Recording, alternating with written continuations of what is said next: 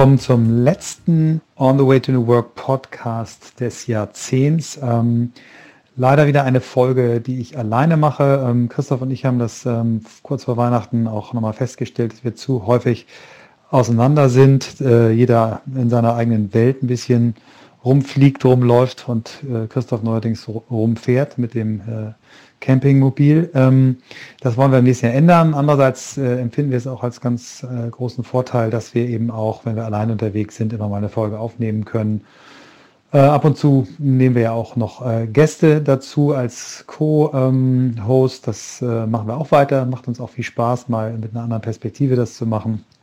Aber diesmal, wie gesagt, bin ich allein. Ähm, ich treffe John Stepper. Ähm, den treffen wir zum zweiten Mal. In der ersten Folge haben wir sehr viel über ihn gesprochen, über sein Leben, über seinen Weg, was ja auch eine typische Herangehensweise in unserem Podcast ist. In dieser Folge ähm, habe ich mir nochmal ähm, vorgenommen, die Methode Working Out Loud ähm, ein bisschen genauer herauszuarbeiten, denn ich denke, ähm, dass das für viele unserer Hörerinnen und Hörer auch ein äh, Value ist, das nochmal genauer kennenzulernen. Natürlich gibt es genug andere Materialien, Bücher, Filme, um das ähm, festzustellen, aber wir haben festgestellt, dass der Podcast doch ein gutes Medium ist, auch in solche äh, Themen mal tiefer einzusteigen. Mir hat sehr viel Spaß gemacht. Die Folge ist auf Englisch. Ähm, wir haben Gäste. Wir sind auf dem äh, Working Out Loud Tag gewesen in Berlin. Ganz, ganz toll. Hier auch nochmal herzlichen Dank für die Organisatoren, ähm, dass sie uns dort eingeladen haben und wir diese Folge aufnehmen konnten. Also jetzt ganz viel Spaß mit John Stepper und Working Out Loud. You are here for the second time in our podcast. Yeah, thank you very much. Uh, it, it's so nice. You do it twice. Yeah, thank you. and I'm so thankful to, that you do it twice. And we, we met last week. And uh, maybe before we start with the podcast, I, I have to say how happy, how happy I am that we start a circle together. Uh, you're not as happy as me because uh, what I didn't tell you is I saw you in the room. We were at a company, I was doing a workshop, and I saw that you were there and you were running the event. You were the master of ceremonies. And I'm thinking, oh no. Like, here's this guy who's kind of super famous, people love him, he's so talented, and now I've got to do my thing in front of him. He won't like it, it won't be good enough. And so after I see you in the workshop and I'm nervous, uh, and after you came up and said, Look, I'm going to join a circle. And then we had that awkward moment where I said, "Oh, well, uh, I was going to join a circle. Like, would you have me?" and you said, "Would you?" And it was like the oh, first date, and it was beautiful. It was so and then, yeah, and then there so we are. Good. Yeah, thank you so much. And we will start already in December. And uh, I think one of the the best uh, hacks we can give for a circle is to solve the logistics first. Sit together and. Um, Right. So take your calendar. Imagine, uh, even if you're with a group of friends that you really like and you're going to have lunch every week, just organizing that can be painful, and it's enough that you don't show up. And that's that's friends and something that's really easy and lightweight. If you're trying to develop yourself in some way, which is a bit more challenging, um, then the logistics will be enough for many people to not make it through. And so what we did that day is we just in three minutes, how's this date, this time? And we're, we're four people in different locations, different time zones. Uh, you travel a lot. And yet, at three minutes, we sorted it all out, had a WhatsApp group, and we're ready and looking forward to it. Great. I think we have to step back because uh, some of our uh, audience, some people of our audience probably did not listen to the first uh, episode, maybe that there are even some people who did not know or do not know the method so far. So it's a big world. There's I a lot would love, there, I would love to start in the very beginning. Um, where did it Where did it come from? Where, where did, it, did this idea come from? So uh, I've worked in big companies my whole life, and what I felt in around 2008, we had reorganized, and I felt that. Um, I had no control over my career. And, and I was at the whim, really, of a boss or a process or something that could change my life. And what that led to for me, and what I saw it lead to for other people, is every change, every reorganization, every budget cut, every, every performance review is like a spin of the roulette wheel. And you don't know what you're going to get. And when you live that way, that tends to breed fear and defensiveness. So, starting in about 2008, when this, I first experienced this kind of change, I looked for a way that I could take a bit more control myself. I could gain access to opportunities without having to, to wait for somebody else to do something or uh, a new boss or project or a lucky spin. And that ultimately led to working out loud. Amazing story. But uh, from this inside of, of knowing I have to I have to do something, I have to change something to develop such a powerful tool. Uh, it takes some time. It, it, takes tests. So, so how was the process? A lot of mistakes. A lot of mistakes. mm. uh, it started. So I worked in the technology department at Deutsche Bank, and I worked on trading floors, which is a strange job. And it was uh, 2008, you know, Facebook was two years old. We started to see this emergence of not just social media, but social intranets inside companies. It was early, but we started to see that. And I said, this is it. If we introduce this, it's like the internet at work. Anyone can shape their reputation. You could access anyone. It, you weren't limited by your box and your chart. So I thought the technology was going to be the answer. I introduced a social network into Deutsche Bank. And like many people who listen to your podcast, you realize the tools are important, they're not enough. Uh, and I, I saw that it was behavior change, not knowledge transfer, not teaching people, certainly not convincing people. They had to experience what I experienced over time in a, in a, in a safe way where they could experiment without being judged. They had to experience it over time so they could realize the benefits themselves and start to cultivate new habits and behaviors. And that's what led to working out loud being an idea, like share your work, uh, to being more of a method that anybody could put into practice. Mm. So um, before we get into into the method, um, I, I want to share um, a study I've, I've heard of. You're probably familiar with this. It's uh, it's done at Harvard University. It's uh, the longest uh, study in history of Harvard. Uh, it's since 80 years. It's mm -hmm. the professor number four who's running this. Mm. And the whole study is just to find out what makes people healthy and happy. Right. It's a longevity study. Yeah, it's I'm a longevity study. They, I think they they took people from from from the opposite of Boston, so people from Harvard and uh, low education, and people from MIT and Harvard, mm -hmm. uh, and um, compared these groups, did exercises, interviews, observations uh, with the kids and the kids of the kids over these 80 years, just to, to, to find um, reasons why are some of them happy or healthy right. or at the best and those two things tend to be related, by the way. Yes. Yeah. yeah. And do you know what is the yeah. the only the single the single reason? Which which uh, explains why people are more happy than others or more healthy I, I don't I don't know I don't know the one. The, I have two that come to mind, which is uh, relationships. So you've, you've got so connections. yeah, bingo! I got yeah, on the first so try. Got it. yeah, yeah, yeah. It's relationships. It's it's relationships. It's friendships. It's relationships, and that's what what I read on your. I think it was on your website that that the the reason why you're doing this is creating more collaborative cultures, and you believe in in in, in community, in relations. And uh, I think this is, you have the deepest insight uh, you, you, could choose to, to build up this method. Uh, yes, yes, and I, what I saw, because I came from where I came, with, uh, working inside a big bank, I, I, I recognize that just appealing to people's sense of community and friendships is not enough. Mm -hmm. Like, I have got to say, in the midst of a busy, distracted day where you have trouble paying attention to pretty much anything, why or how could you possibly change your habits and behaviors? And I wanted to provide other benefits uh, besides this long term sense of relationships. Because if mm -hmm. If it were that easy, hey, more relationships, you'll live longer, then people wouldn't smoke and they'd exercise more, right? It's hard. It's just the inside, but I think the, the, the powerful thing is that you created a method which is so simple to start, so easy to use. You need nothing. You need no money, no budget. You just need your your a room or or your your, or, your or mobile Skype phone or, or Skype. Or I mean, yeah. yeah. Um, the, the principles you, you, you put behind this method, uh, maybe we, we start before we, we go into the method as well, the, okay. your five principles. Sure. So I remember them. With, it's okay. Yeah, okay. Nobody does No, but that's great. That was, that was very lovely that you were helping they, me. Yes. They won't tell They won't tell? I have... Uh, it's the internet, man. I know how this works. So, um, okay, so we, we're all wired with the same intrinsic motivator. So I'm going to go through these five elements very quickly. But that's what it's based on. Like, the, the more we know, and, and there's a lot of science over the last 20, 30 years, about how human beings are designed, then the more we could use that information for good instead of evil.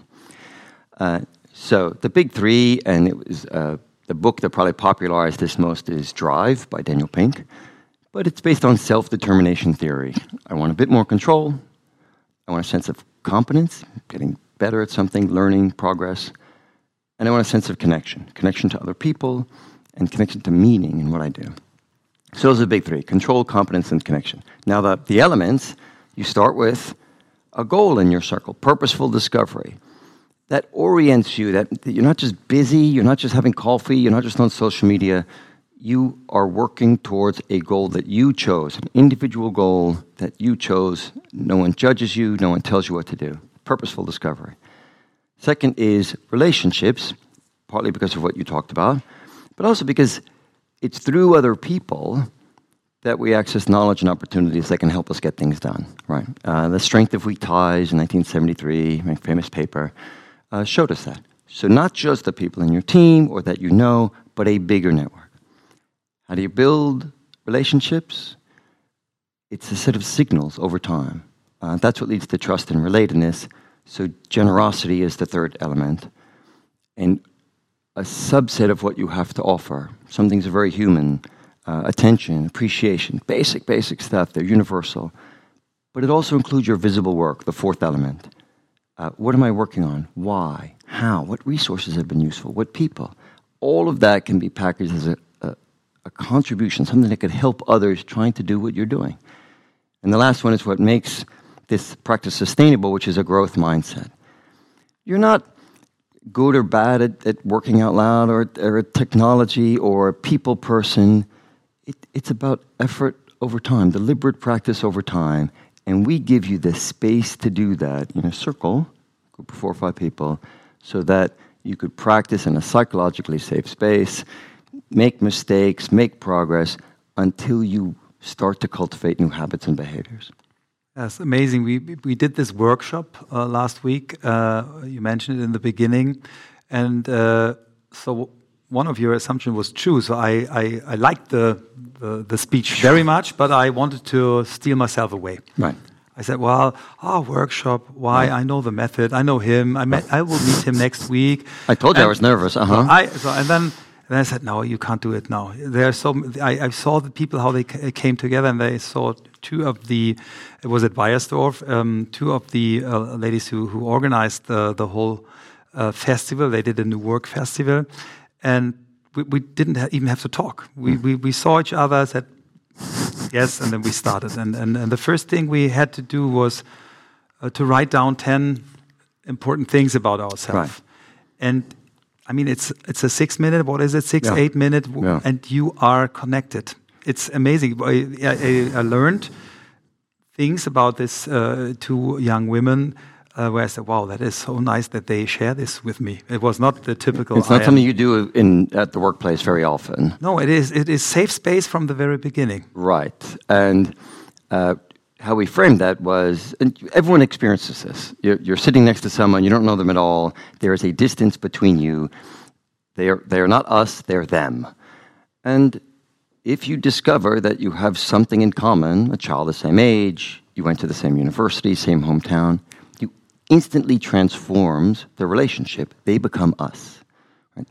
This, this arithmetic is wired deep into our brain to distinguish us and them and we treat people with whom we feel related very differently.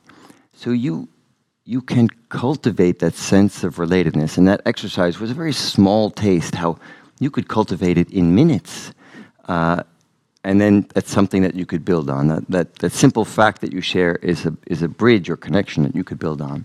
Yeah, it uh, it is really it's amazing. I I've practiced this or I've learned this over the last uh, two and a half years with the podcast because you create mm. in the podcast you create a safe space as well, even if there are sometimes 30,000 like right people listening yeah, to us, yeah. uh, or in this case, uh, 20 people uh, listening it uh, live.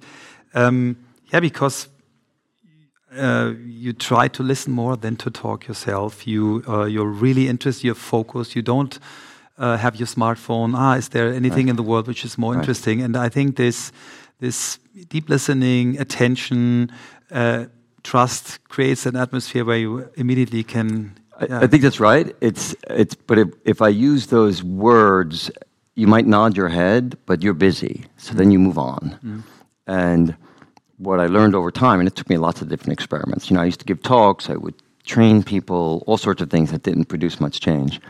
It was only when people practiced it for themselves in a peer support group where they had the structure and shared accountability and help, like we're all going through this together. Different goals, but we're all going through it together. That's what led to the exchange of signals between them and showed them that they could, they could approach work and other people differently. Mm. So um, we we talked about the logistics in the beginning. So this was the first hack, but now let, us dive into the method, into the 12 weeks. Uh, maybe you, you, you, can start uh, by telling us why, why you choose 12, 12, weeks, why you choose one week uh, per, uh, sorry, not one week per hour, one hour per week mm. in an ideal case. Mm -hmm. um, when we planned our circle, then, then I realized that that you are mu much more flexible than the, the, method seems to be. So right. that, well, maybe there we need 10 time, days between, yeah. in between. It's Christmas, we're going to take two weeks off. Yeah, yeah. Mm. Yep. Maybe we start with this and then we, we dive into the week first. Well, I, I needed to, I'm conscious that people are going to practice this in the workplace, right? So one hour a week is roughly 2% of your time. So depending on who you are, it sounds like a lot or a little, uh, but for most people, they could find that hour. Um, whether it's an hour they're not sitting in front of their inbox or an hour at lunch, many people just do it on their own time. Why it's 12 weeks is that there's plenty of habit change research on how long that takes. Um, it's not exact, so it's not, you know, it's not just 65 days or just a, but it's range. And given what we're doing throughout the 12 weeks, it's a set of signals you're exchanging, and sometimes that takes some time. There's a latency. Oh, I sent an email to Julia, and then you know, Julie responded the next week. So 12 weeks, which in real time might be three months, four months, is enough repetition over time that you can develop new habits. That's why it's that long. Perfect. Um, so I'm now together with you in, in week one. So how do we start? You, you sure you don't want this to be a surprise? no. okay, spoiler alert. All right. Uh, so in week one, um, I, I've purposely packed each week so you're not bored. Uh, this is not a support group, so you don't just chat. Uh, this is practice over time, and there's a nice mix, I hope, of practice and discussion. So in week one, one of the first things you do is write down a goal that you care about. But it doesn't have to be your big goal, it could be almost anything. In the workplace, it's usually a goal like, I'd like to meet more people who do what I do, or gee, I'm hoping to do something, so I'd like to learn from people who already do what I do. Or I'd like to learn about a new topic, explore different possibility for me. It could be very lightweight. It's framed as a learning and exploration goal that orients who you're trying to build relationships with and what kind of contributions you're going to make. And in that first week, uh, there's already this exchange of I share my goal with you, which is vulnerability, right? I may not have told my wife what my goal is. And then you're giving me attention, you listen. And so right there, a little, little magic happens. Next, you start to answer the question, who's related to that goal? Who could help me with this? And you make a list. And maybe you search on your phone or computer, and maybe the circle helps you. But by the end of week one, you've got a goal, and you've taken some step towards it. And what happens, and why we called it attune your attention, it's uh, the same thing that happens when you buy a certain color car and you see that color car over everywhere. Mm-hmm. Uh, boy, red Audis, what happened? Everyone has them all of a sudden. Well, it, you've literally just primed your brain so you're more receptive to that. Like neurologically, that's what's happening. And that frequency illusion is what happens in week one. You have thought about a goal, written it down, shared it with a group, taken a step towards it. So now, over the next week, you are receptive, you are open to things that were invisible before related to your goal, and you've already started to open up a bit and ready for your second week. And you probably you do it for your circle as well. Huh? So uh, you know the goal of one or two or three members of the circle or of all. That, well, that's interesting. That's right. Um, so I, that's what happened with me when I shared uh, when I heard, heard the goals funny. of my. That's true. It was amazing because uh, in the following days I've I've wrote down things I uh, I, oh, I saw. This is going to be good for Christina. Yeah, I'm going to remember yeah, that yeah, when I see her. Yeah, perfect. Exactly right. And so in week two now, uh, you make your first contribution, and for most people. Um, they have a, a, very narrow sense of what it is they have to offer. S plus, you know, even though it's called working out loud, the idea that you're going to blog or share your work, or like that is beyond most people. Um, we may get it on this podcast, but for most people, it's a bridge too far. So where do you start? You start with something that everybody has, and that everyone would like to receive, which is attention. And how you do that, you're doing it in your circle in person in the exercises, you could do it by email, but you could also do it on social media that says, you know, Michael posts this uh, on LinkedIn about his new business, and I'm, I'm going to follow him. It's a trivial thing, but it's a signal to him that I see you and I'm interested in what you have to say.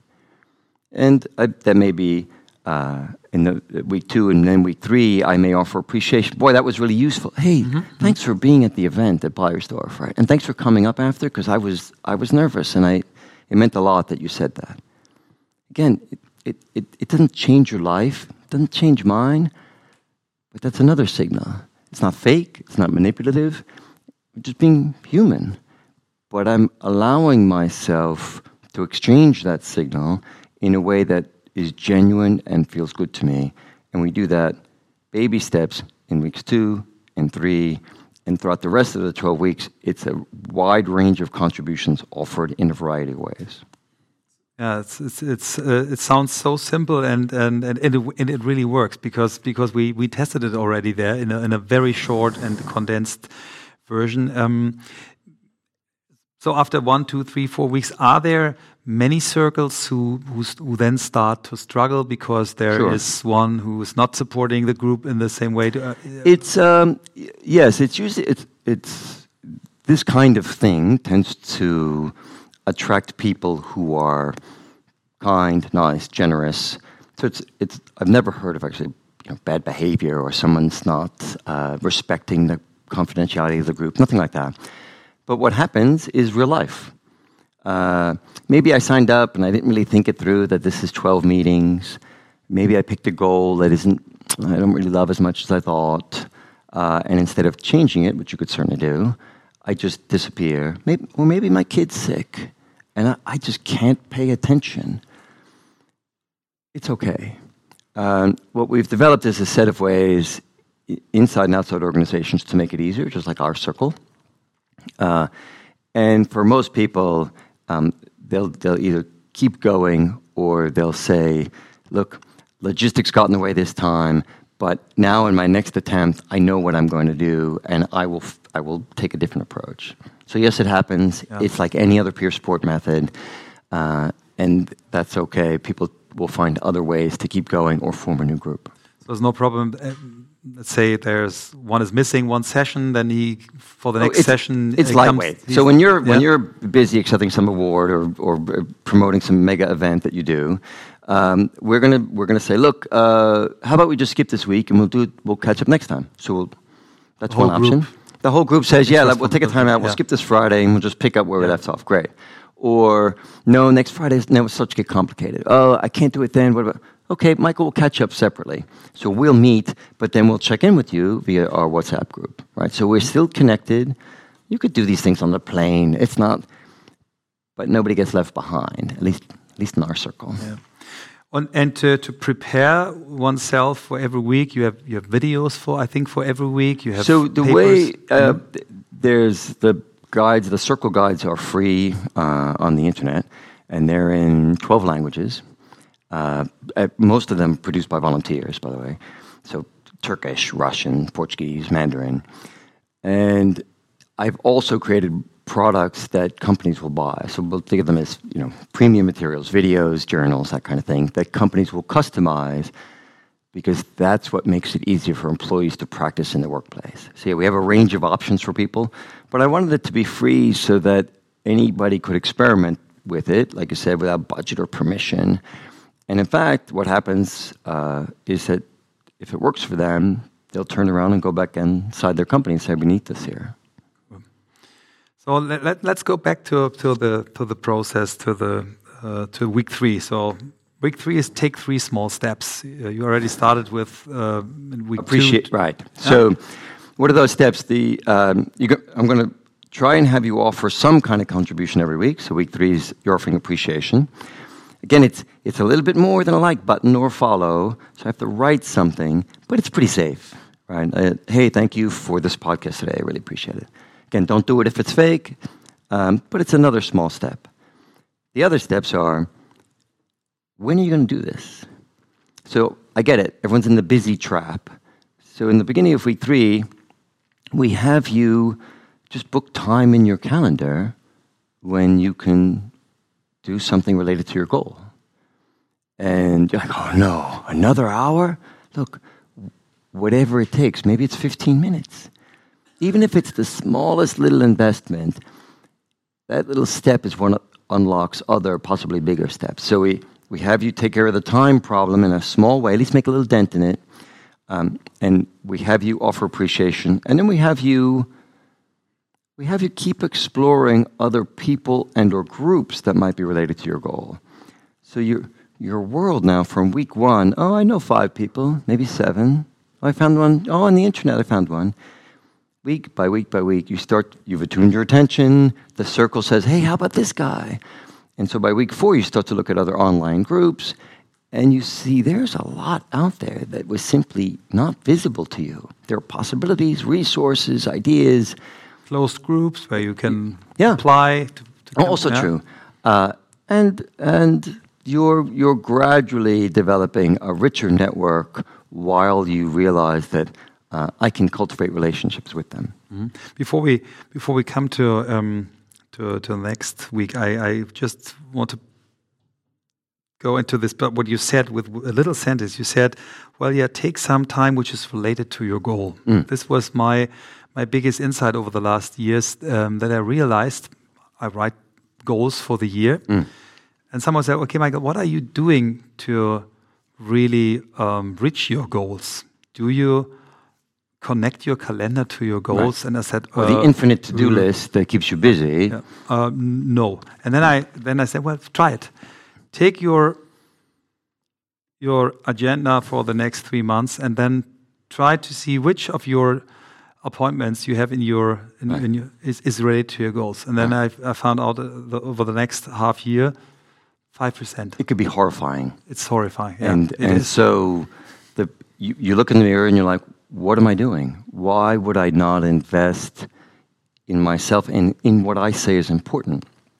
And for me, at least, uh, that's the difference between living an intentional life I mm. intend to do this and I am doing it versus a reactive life. Yeah. I intend to do this, but whatever happens to pop up is going to get my attention. Um, for me, the, the main reason why I do that is just resistance.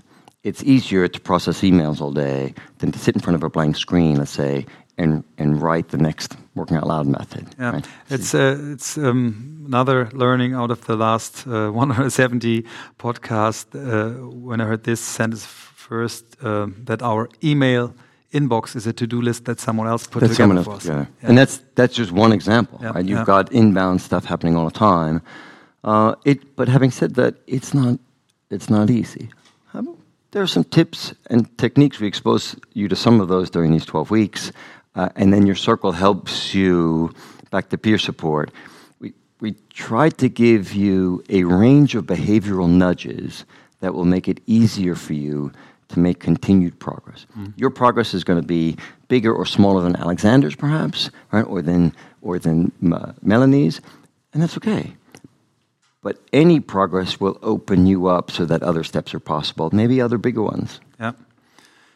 Yeah, and I think you you can then uh, after your twelve weeks you you can you can take out of this this experience wow why, why why should i go back to my old life i could could use these tools and methods to to do my daily job better what um, what tends to happen yeah. and a fair number of people will pick a conservative goal in in their first circle uh, and then in the second one they're a bit more confident, uh, they're a bit more open, and they say, you know, at this time, I'm going to go for this. And that, that's, it, it, I was working at Deutsche Bank when my circle said, oh, why don't you do this working out loud thing full time?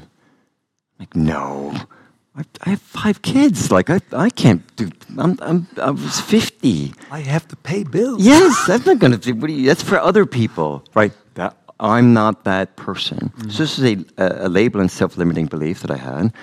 But my circle opened me up. I didn't do it right away, but over time, you know, step by step, and now in our circle, I've got a goal that I would not have dreamed of three years ago. But you know, who knew? A path emerged, and and now you're going to help me make progress toward it. So we are we did our first small steps and we are entering week four where we have to earn someone else's attention. Right. Um, this is is also very practical.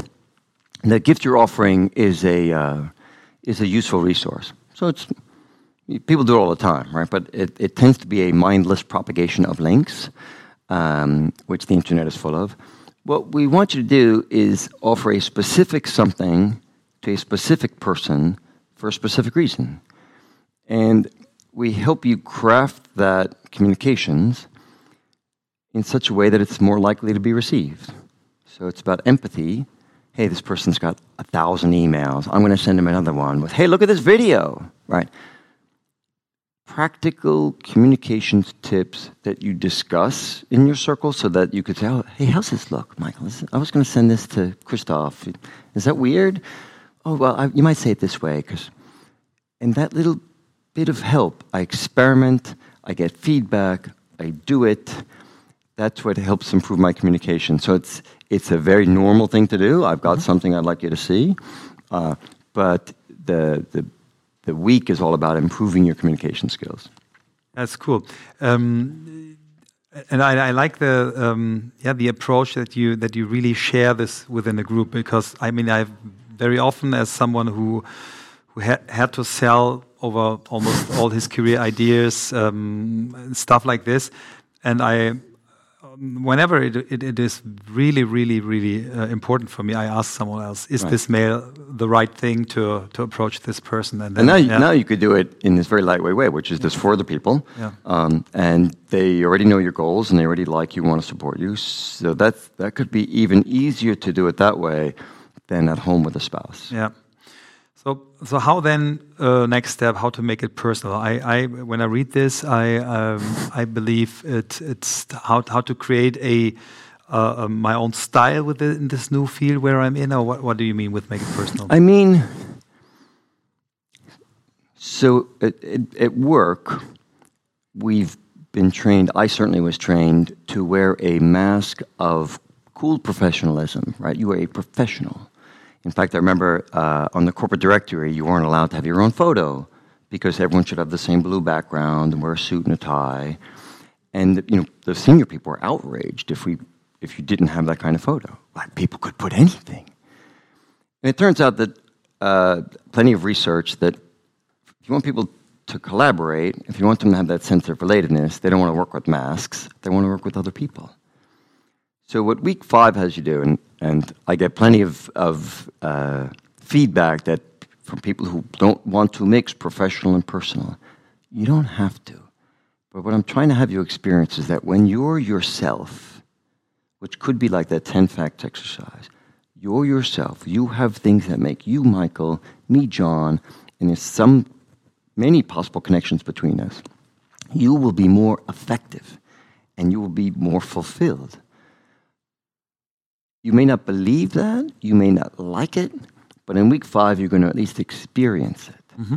So that either you'll shift a little bit, and when you look at other people, you'll be a bit more curious about Anne from Osnabrück, for example, uh, or Stefan and his Italian roots, right? Like that makes them them, and I lean in now, which is better for everybody.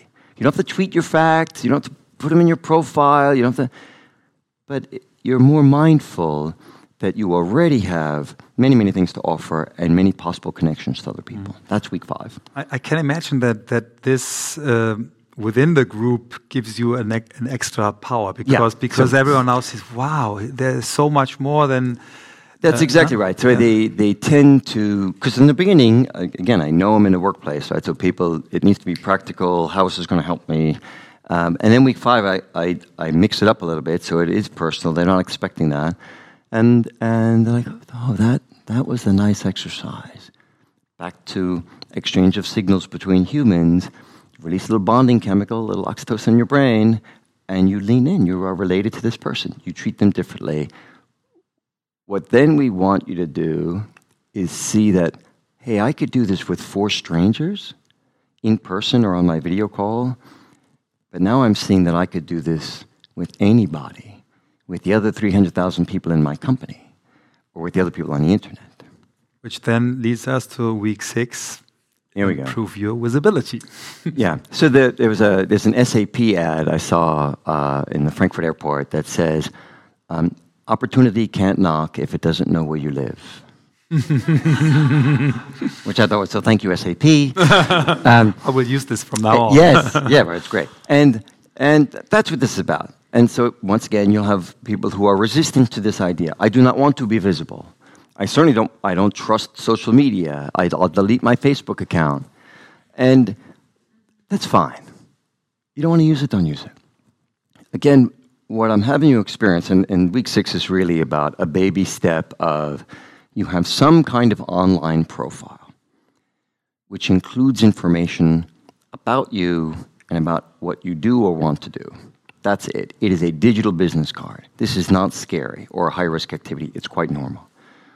And in a company, it could, it could be on your internet. You've got some skills or other tags, and that exposes you to people and opportunities you would not discover otherwise. What I want you to experience is you have a choice. You can use these tools in a mindful way that amplifies who you are and what you do and what kind of contributions you can make. But you don't have to if you want, if you don't want to.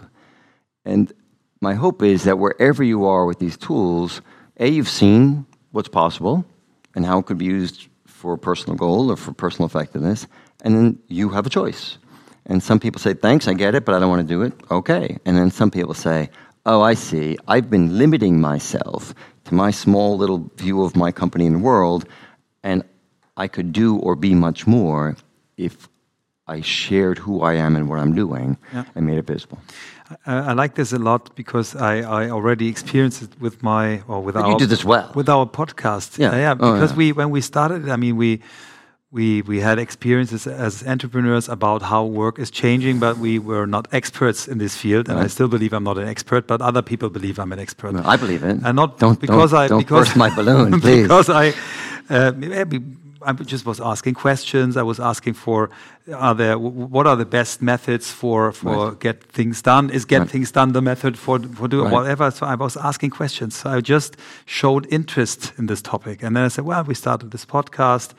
Um, follow us, and then I, I yeah, I, I was. I mean, the name of the podcast is on the way to New Work. So I, I did not say, hey, I'm the expert of New Work. Listen Right. to me. It's, Right. No, I'm, I'm, I'm on my on my way to As- New Work. as and I we think all are, right. uh, this is if you if you um, once you experience this that you can show up without being an expert, just by having a strong interest or a wish to learn, Right.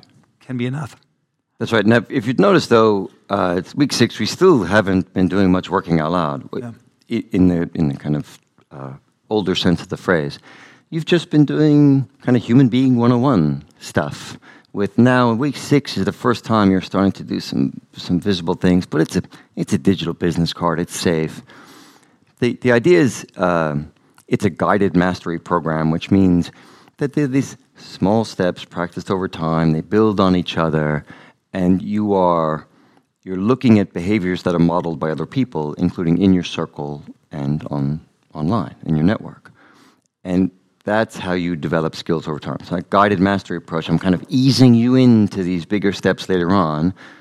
And wherever you, however far you go, you, however much you open up, um, your progress will be different. That's okay. Yep. Week seven. Week seven, which is be purposeful.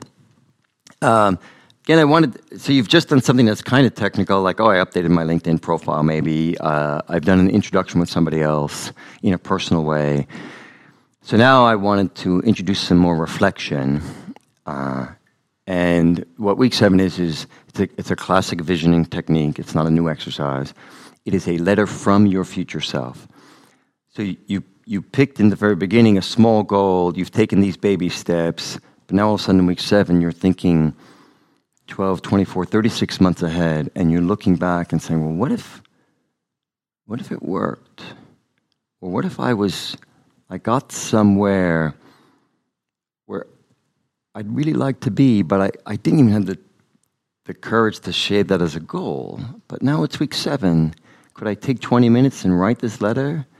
and look backwards and tell my younger self, like, how did I get here? One possible path, right? Boy, you're unlocking all sorts of stuff in your brain, which is why it's a, a classic exercise. Visioning matters. You see one possible path. It's not a plan, it's an intention, but you're writing it down and perhaps sharing it with your circle.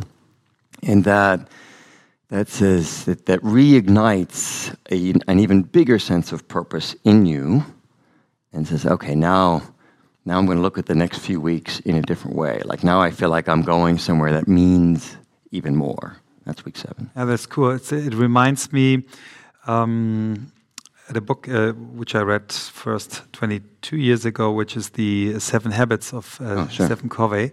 And one of the habits of, of highly effective people is the habit to to have the end in mind. Right. And uh, he has a a very grim one. That uh, read your epitaph or what's on your tombstone, if oh, yeah, I remember, yeah, or, your, or your eulogy, yeah. what they say when you're gone. Yeah. I, I wanted something a little bit more uplifting. I think, yeah, than that. Yours, you, that's what I wanted to say. Yes, yes. Your yes. version is much, much. I want to be alive when this happens. Yeah, Thank you. That's so yes. cool. Yeah, thank you for for giving us this tool. It's much better.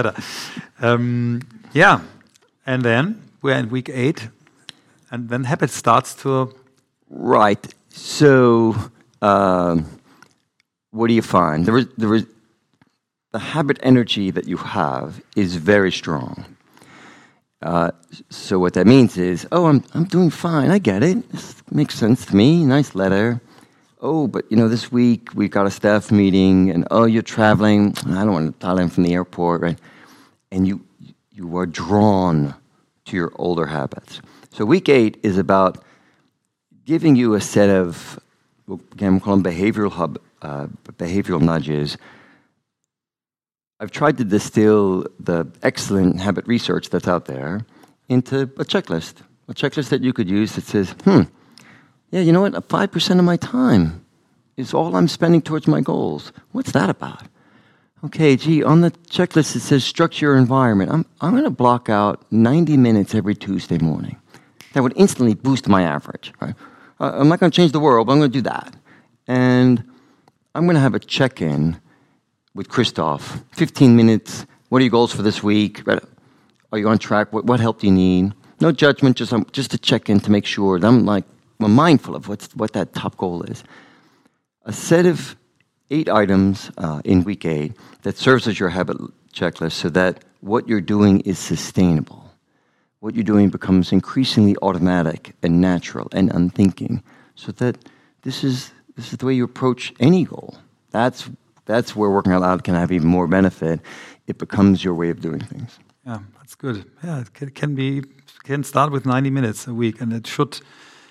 You should find 90 minutes. It, it, it, but it's, not 90 goal, minutes yeah. for something new and extra. It's 90 minutes for the thing you said was the most important. Yeah, yeah. So back to this uh, phrase we use in uh, week three of pay yourself first before you book meetings or podcasts with me, you should have said, the first thing I'm going to do is I'm going to pay Michael first, and I'm going to work on the thing I said was the most important.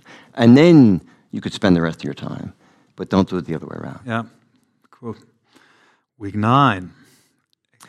So now we get to like working out loud, you know, to, um, making your work visible, uh, which, again, for listeners of your podcasts or people who work on social networks inside their company or outside. They're like, oh, this isn't new. Like, I, it's been around for a while. We get it. Um, most people do not get it. So, if you want to make a change in your company or in your culture, you, you need to reach people for whom this is foreign. Uh, if, if it wasn't foreign, if everyone was doing it, then we wouldn't complain about silos, and we wouldn't complain about not having a learning organization, or we wouldn't need fuck up nights to tell people it's okay to run an experiment, right? So if everyone did it, we'd be okay. So what this does is says, hmm, how could I get people to explore original contributions, actually share something of their work in a way that, that didn't provoke resistance? And with the two techniques we use are one is a top 10 list, uh, and one is a specific piece of learning based on a story in that, in that week. But as an example, um, so you're new, right?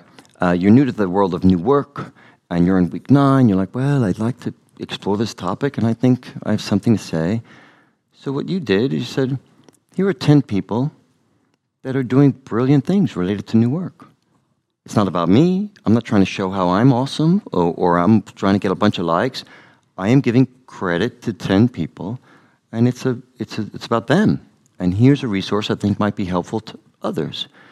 And then that resource that you contribute could be a LinkedIn post, could be something else. In your case, it's podcast. It's like a pebble in a pond. It ripples out and it starts to bring you into contact with other people, knowledge, ideas. I'm sure after 170 podcasts, 170 pebbles, how many people are like, who's this guy? you should talk to so and so, right? You should. Yeah, that's what happens. Now, um, uh, your your partner is now a movie director, right? Like it, it, things emerged that you never would have planned because you made these contributions. That's what uh, the next week's about. That's cool. Um, but then you have to, you see, and is coming of the circle. So I, I like the phrase "become more systematic." So how, how probably how to integrate this in your that's right. And how yeah. to, uh, I, um, for me, that like, now I'm building a business, right? Uh, you've got your own goal in mind that you said you're is a little time starved, and so what Week Ten is about is saying whatever that goal is in this direction that you're now heading in, you're going to introduce some systems or processes that work for you, so you stay on track. So you've done some habit things in Week Eight. Perfect example. Uh, when I was writing the book I, I liked the idea of writing a book, um, but I didn't necessarily like writing the book. And so when my wife would ask me how it's going, I'd be like, uh, you know, I don't have enough time. She's like, well, how much time have you spent on it so far? I don't know. Well, how much time do you need? I don't know. How much time did you spend last week? I don't know. And, and now it's uncomfortable, right? If you're married, you know what this is like. So, yeah. yeah, yeah, Michael, how's it, it going? It yes, is, it is. Yeah. Um, so what I did, I did what every school kid does. I have a little progress chart, and I would say, how many, how much time am I really spending? Just like you described with your time, uh, zero, zero, one, zero, and you're like, well, okay, no kidding. At this rate, I'm never. I'm so I did a little gut check. Am I serious about it? I used those habit checklists, structured my calendar, my environment, and then I did it. I I had an intention and I acted on it and I felt better. That's what Week 10 is about, is saying, here are some techniques for making it more systematic, for helping you to fulfill your intentions. Yeah. There will be some of our listeners who really start to cry out loud oh, yeah. about this story because they follow my book since two and a half years oh. and they uh, where, where can I buy it? Gave up that I, it will be ready. Yeah, the problem is it's it was ready, uh -huh. and then I realized it's total crap. Mm. Because it was my own poor story about finding out what it was shit. It was right. not about my guests. Right. So right, you were the guests. hero instead now, of them being Chris, hero. Christoph and I, so two, two heroes. Oh. Uh, and, oh, so it's his fault. And no, it's it's bullshit. It's bullshit. No one will read this. Um, even our Actually, kids would, I, would, would say, well, no, it's about our guests, and so right. we have to start and to rewrite it. Right. But, um, but, that's a good mistake. Yeah. If if you produce a bunch of work that leads you to some other realization, yeah. other product, okay. yeah, imagine the possibilities. Week eleven. Yeah, week eleven, um, which I've been told by a few people is is too American. Uh, and uh, but that's okay. Uh, we this is version five of the Circle Guides, and this version six coming out in a few months.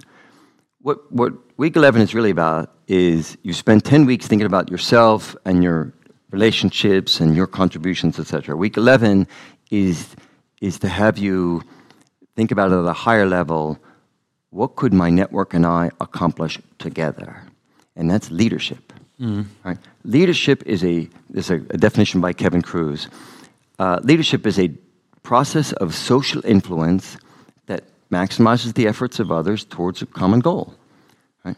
So I like that definition point, because yeah. it's it's it's a process. It's something that happens over time, um, and it's influence. It's this exchange of signals. It's not it's not just telling people what to do anymore. So week eleven tries to say like, what if? Imagine the possibilities. What if that little goal you picked in week one? That's great. It's great. You've been doing things towards it. Super. But like, what could you do? And that in, in week 11, maybe people start to think bigger, bigger than week seven, even in that letter.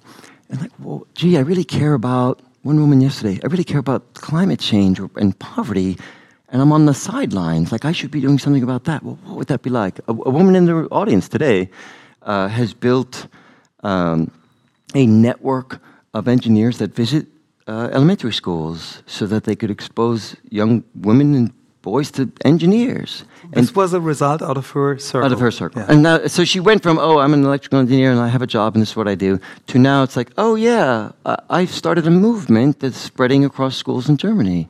And this is Daniela. And you're like, "What?" and, and that's, the, that's just the next step. Who knows where she's going to go, right? Her next circle. Amazing. So this is to get you to think a little bigger, a little bit more aspirationally now that you're in week 11 And then it's time to reflect and celebrate. And cry a little bit. Yeah. Uh, well, if, if it's worked, then you feel something with these other people, and uh, you're, it's bittersweet. So it's like so we call it reflect and celebrate, and maybe I'll have a glass of wine. I mean, people will even drink it over Skype, which is a little odd. Um, and so you look back, right? Like, what's the biggest thing that changed? What might I do next?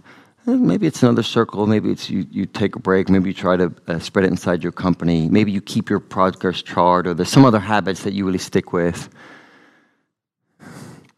What, what I think you have at the end, so you've got a bigger network, right? At the surface, that's what this is about. Um, but you've developed a set of skills that say, hey, no matter what I do, I could find people related to that who can help me in some way, and I can engage them so that we develop this trust and relatedness with some of them. And then everybody wins. And you can carry those skills and mindset and apply it to any goal. That's what happens in week 12. Uh, I, I think for some people, they bring it inside their companies, which is really where uh, I struggled and many people struggle with, with realizing all that they have to offer inside the workplace because there's just a little box on the org chart that they're supposed to be fitting into. And this gives them a way to step out of that box and be themselves, and they want to spread it. So when, when they're done, they may feel empowered, but in, in the most beautiful sense of that word, empowered to be themselves, to be and do more, and then they'll spread it to other people. And that's why we're here in Berlin. That's why it's in 60 countries. It's not because I wrote some magic beans inside some guides. It's because we've somehow elicited this feeling, help people experience it. Very, very human feeling that now is spreading out. Amazing. Um, before we open this uh, for some questions um, to, to our listeners here, um, I would love to to thank you. Oh, thank you. That's it's nice. uh, Thank me for what? it's the best. It, it's the best hour of the week. It's a short week up to now, but it's the best hour of the week for me. That's It right, is- the best hour is- of the week so far. No, no, I guess. it- That is yeah, a, that's a growth mindset right there. Like, hey, it, it could get better. Um, yes. And I now understand even better why this method is so successful. It's not just the the, the tools, uh, the process, and, and, and, and the thinking behind. It's and that- that's what I could feel here, with what uh, the people in our podcast could not see, not feel. Uh, but that's why I have to tell it. The relationship you have here in this room. I mean, you do this in hundreds of places in the world, but you know names, you know stories. You're so connected. That's the best part of the job. is- Yeah, you, is- but you- you're, you're so uh, you're such a nice human being, and I'm so proud that we meet, that we met, and uh, I That's have to hug you. Oh, that's the first time, the first time I hug someone in my podcast. Typically, I do it after it, but uh, it, it really it, it really touched me. I- thank you so I- much. This is one of those rare times I'm speechless. That's really nice. yeah, thank, thank So you. we have a nice microphone here. Um, we don't need it in this room, but we need it to, to get your questions on our tape. Oh, we heard that. And I, I it's already will, on. I will remind all of these working out loud practitioners in the room that your question is a contribution. Who wants to start? Yeah, Alexander. Cool. Uh, John, we- we, we just had a discussion um, on stage with Judith Muster. I don't know if you could follow the discussion because it was in German. but- When, when other people laughed, I laughed, and when other people clapped, I clapped. Okay, so uh, Judith is uh, Judith is great, super smart. thank you, John. Oh. This And you may too, be the best. sorry, yes. This is the best hour this week. yeah, Yes, so- exactly. So far, right. Okay, so but um, for, for many people that are here at this conference, they ask themselves, um, how can they be more effective implementing working out loud in organizations? So we all learned it's very good for yourself. Yeah, this is a ve- a, a very good tool for yourself to be self-empowered, and um, people are mostly happy if they leave uh, when they leave the the working out loud circle. But how can we help organizations um, implement that stuff? So, what's your view, view on this? Well, uh, we've established, we, individuals have established grassroots movements in hundreds of companies. Great. Um, what tends to happen is that this kind of thing, a personal development method, peer support, etc., is attractive to you know one percent of the people, people that are like us, they're not normal, like two standard deviations away from normal. So, well, how do you reach the other 99% at your company? And the way we do that, we've learned to do that over the past few years, are there are a bunch of techniques for normalizing it. Uh, so I'm here in Berlin with Deutsche Bahn as an example. So they would, every week, they'd provide examples from inside Deutsche Bahn. So here's here are our tools, here are our people, here's what they say, here's showing of appreciation, here's a leader doing something, sharing a resource, and so on. That makes it safer to practice. It makes it easier to practice at work. And then, uh, in particular, one of the most powerful things is they they'll plug circles into existing programs. And so now, instead of preaching working out loud, like the gospel of, of this new method, nobody cares. Right? They, they care about work and the, the, the uh, challenges that they're facing.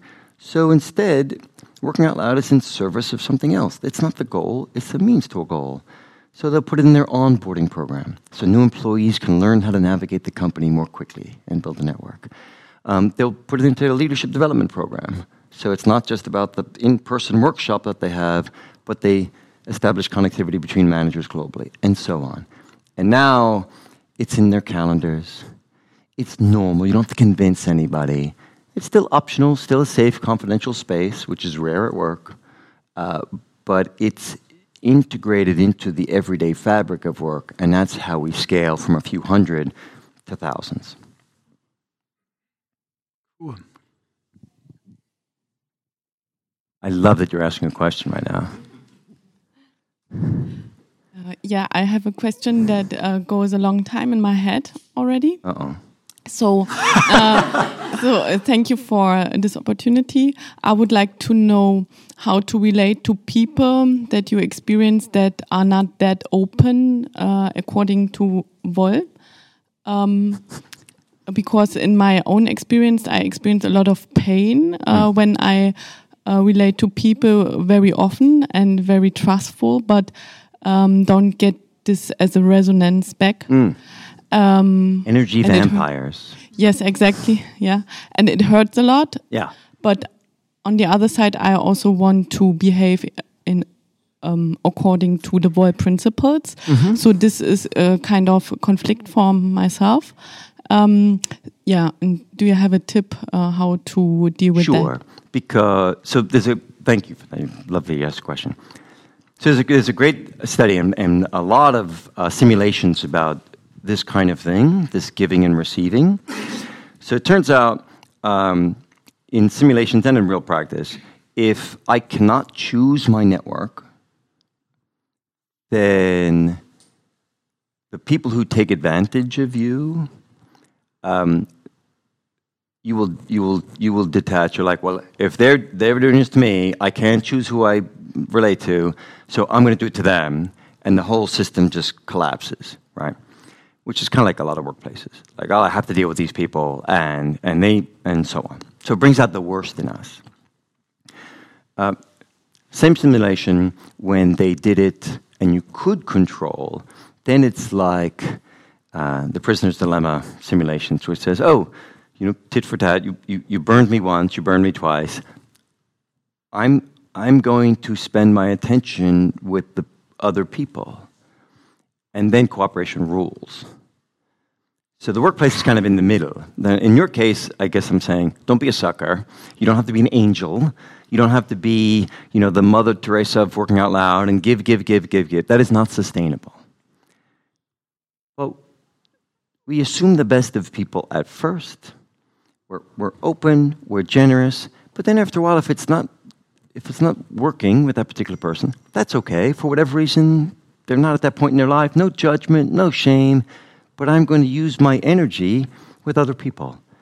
And that, that makes you happier, that makes it more likely that you could persist, and that has you access people and opportunities you actually that lead to joy and possibility, not the opposite. So you're allowed to do that. I give you permission. You're welcome. More question? John, um, I have a question regarding um, uh, organizations um, that work at a very high pace. So I've myself been working in a management consultancy for some years before I decided that the allocation of time was not appropriate.